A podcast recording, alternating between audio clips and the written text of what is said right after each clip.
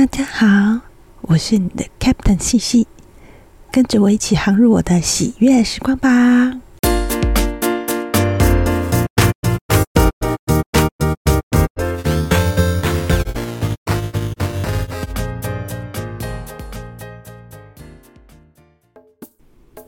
最近啊，姐姐回来台湾两个星期，对于呃解控的我，真是很开心。有他在家，就感觉起来很放心。现在他已经离开台湾了，那希望他以后常常回来。在这个一个月的时间啊，其实看了几本书。那我今天想要跟大家分享的有《黑水》。还有罪与罚。那先来讲讲看《黑水》，就是《黑水》是二零一五年，呃，作者平路写的，呃，以妈妈嘴咖啡厅就是凶杀案为一个呃主轴去写的一部小说，这样子。那。嗯，其实他这个写起来就是会觉得说，这个作者呢应该是有一些呃记者的背景。实际上去看呢，好像嗯确实也是有做过一些报纸的主编啊之类的，所以他写起来是真的。嗯，他这部小说的书标他就也有写写说，他就是台湾版的。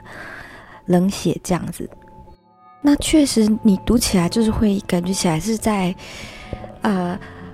案件报道跟呃人数人物描写之间的一些跳换，那这样的跳换其实并不会让你觉得说很很很出戏呀，或者是说很讨厌之类的。我觉得这一部这一部小说让你觉得让我觉得比较有些不舒服的地方，倒不是说他的。剧情的描写，因为其实这件事，呃，如果大家有听过，然后或者是说有经历过那一段期间的话，大概都会觉得心里会觉得这件事的本身就不是一件很讨喜的事情，包括他的一些手段啦，或者说当时的一些媒体报道啊、网络攻击啊之类的，我觉得这。这本书有把当时的那个那个社会氛围啊，就是这个事情整个事情的社会氛围啊，或者说一些事后的发酵啊，都有把它写在这个书里面。所以虽然他的写作手法是嗯可以，但是他本身会让人家觉得有点讨厌这本书。那他对于人物的描写呢，大概都是。集中在这个杀人的凶手跟被害夫妇里面的这位太太之间，还有嗯，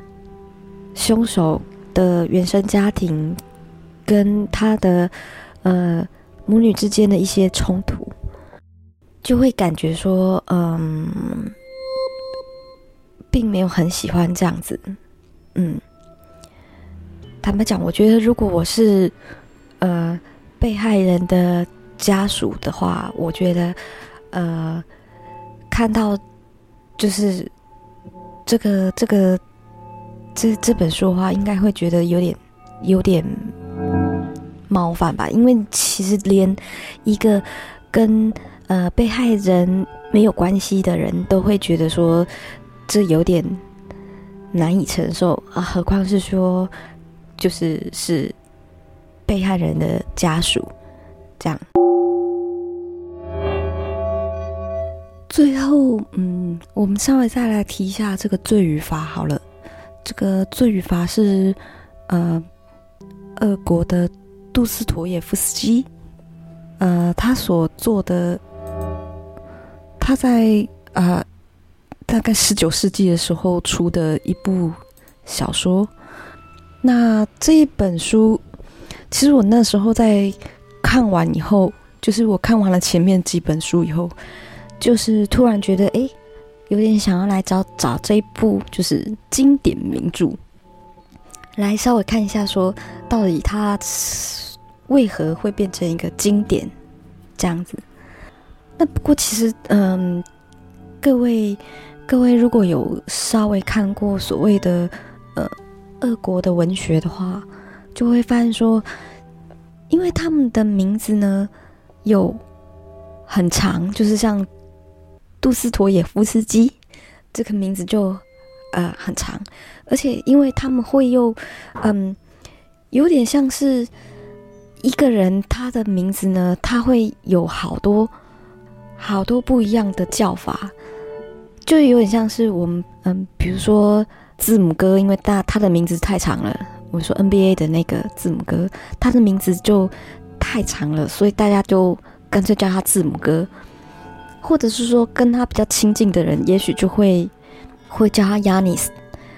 然后或者是说，呃，大家如果方便的话，可能就是嗯，又把这个名字再再用个。谐音再去叫，所以，呃，这个这个俄俄国的他的俄俄国文学，它里面很多像这样子，就是说他的名字很长，然后就后来他就会，因为他可能是名字，然后中间还带一些呃别的小小外号，然后在一个父父的姓母的姓这样，就是母亲的姓父亲的姓这样子。然后有时候他们就是会跳来跳去，有些人是会叫他父亲的姓，然后或者说这个父亲的姓在再把它缩减，大部分都是两三个字而已。那但是问题是，俄国人的名字就哇非常的长，对于记名名字有困难的话，你就会常觉得哎，这里讲的跟那里讲的怎么好像。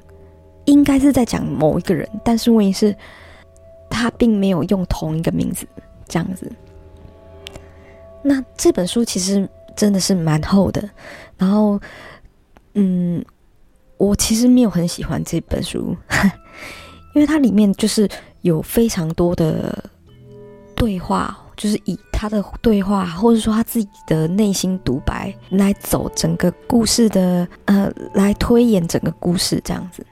就是他的对话非常的多，然后心里的 OS 也很多。就是比如说，嗯，他可能说一说以后就说，啊，说一件什么什么什么事情，然后突然就是讲说，啊，你现在的表情感觉起来就像是在，啊，嘲笑我。然后，但是我跟你讲不是这样子的。然后，等等等等等，就是很多这种这种桥段这样子。然后，嗯。当然，因为，呃，在书本描写上，因为毕竟是十十九世纪，而且是一个，呃，我比较不了解的文化形态，所以他有时候在讲一些，嗯，比喻啊，或者是什么，什么一些事件啊，做一些评断啊之类的，我其实没有办法跟上作者他本身想要讲什么这样子。所以这这这本书真的是，嗯，看的比较久，就是呃需要耐着性子去把它做，就是把它看完这样子。当然，简单去把它用三言两语讲，我觉得其实也是蛮快就可以讲完的。就是说，要讲个故事的大概，其实还蛮容易。就是那除了这些。啰啰嗦嗦的，然后不知所云的剧情，就是推进的很慢这样子。但是我觉得它剧情推进的很慢，可能也是有这种，就是表现出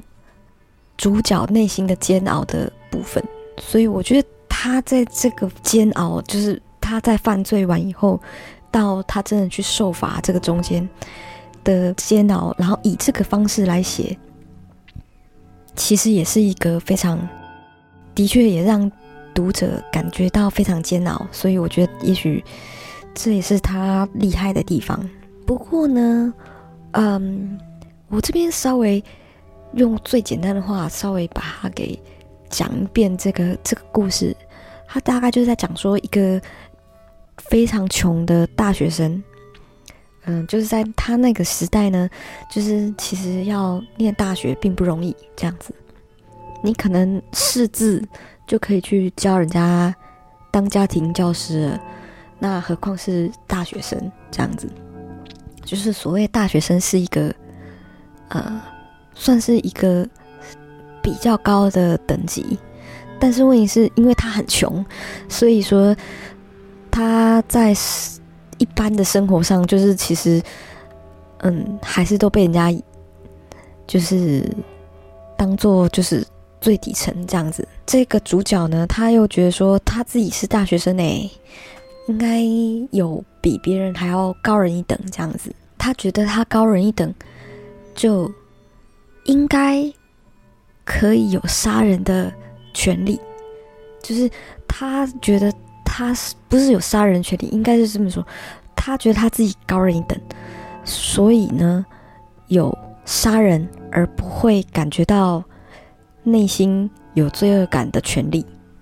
那他就是自比说他是拿破仑啊之类的人这样子。就后来呢，他就的确就是把这个想法付诸行动，就是去杀了一个很尖酸刻薄的一个当铺的老妇人，这样子。那这个老妇人就是因为开当铺，我不知道他们开当铺跟开妓院的人都感觉好像是同样令人讨厌这样子。对他们来讲，就是当铺的。就是开当铺借借钱给别人的人，跟开妓院好像是差不多。好，他就去杀了这个开当铺的老妇人，